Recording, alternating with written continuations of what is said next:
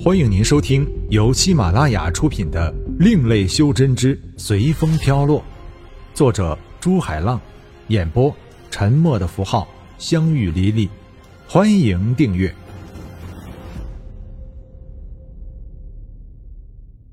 第六十四章：花妖一族。突然，前面刺目的灯光亮起。一辆车子快速且左摇右摆的向男子冲去。女子想拖男子走上人行道，可是男子根本没有自己走的意识，而且还很重。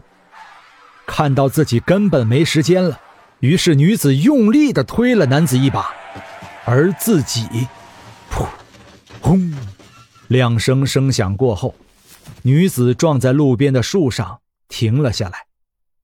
女子被远远的抛向人行道。男子终于酒醒了，可是醒得太迟了。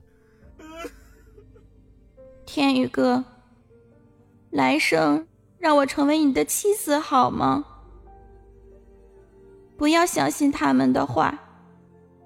你不是灾星，不是。为我们美好的未来。好好的活下去，好吗？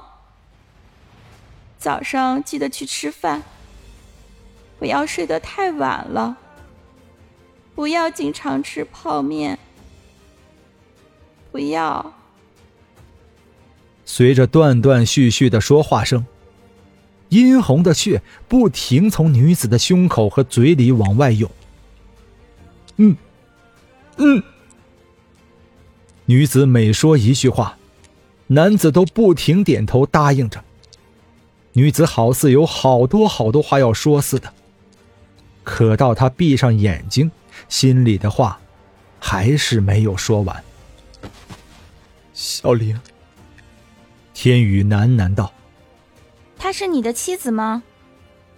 花蕊转过头，看着天宇蓄满泪水的眼睛，问道：“天宇没有说话。”因为他怕自己一说话，泪水就会不受控制的流下来。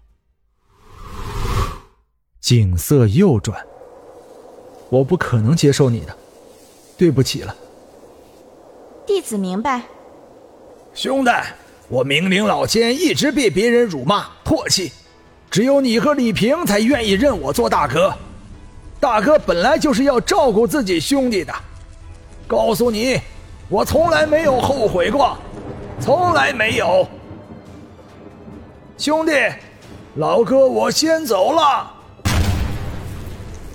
天宇，方婷抱住了天宇，深深的吻在了天宇的唇上。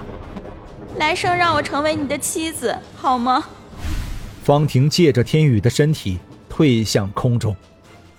天宇一怔，随即醒悟道：“不要，不要！”苍白无力，明明看到自己爱的人即将离自己而去，想迈出一步，却是那么的艰难。天宇只有歇斯底里的呼喊着：“轰！”又是一声爆炸声，深深的震击着天宇的心。一幕幕渐渐清晰起来，天宇恢复了以前的记忆，但他。已经失去了流泪的权利了。走吧，天宇淡淡的说道。光芒一闪，天宇和花蕊出现在一个大厅里。大厅里好多两个一模一样的人。妈妈，花蕊向一个中年妇女跑去，但马上又停下来，因为她看到了两个自己的母亲。蕊儿。一个中年妇女惊讶道：“肯定又是幻象，不是真的。”随着妇女的叫声，大厅里的其他人都把目光转到花蕊的身上，而花蕊却一时愣在那里。他是真的，并不是幻象。你们没有看到他也有另外一个他吗？天宇道：“蕊儿，真的是你吗？你怎么来了？妈不是叫你不要来的吗？”这位是花蕊的母亲，指着天宇道：“妈，他是，他是。花蕊一时不知道怎么说出口。我叫天宇，我是蕊儿的。天宇停顿了下，花蕊多么希望天宇能说出他们的关系。我是蕊儿的朋友。天宇最终还是没有说出来，因为他有很多沉重的东西背负不了。哎，你们也来了，这下好了。我们全族的人都被困在里面了。花妖一族的族长叹息道：“你怎么这么不听话呢？”花蕊的母亲责怪道：“算了，既然已经进来了，我们就想想怎么出去吧。”其他族人劝说道：“只是可惜了，我们可以在里面修炼，但他……”族长面向天宇道：“一个人类很快就会……我带你们出去。”天宇看到他们把目光转到自己身上，道：“你能带我们出去？”族长和其他族人惊讶道。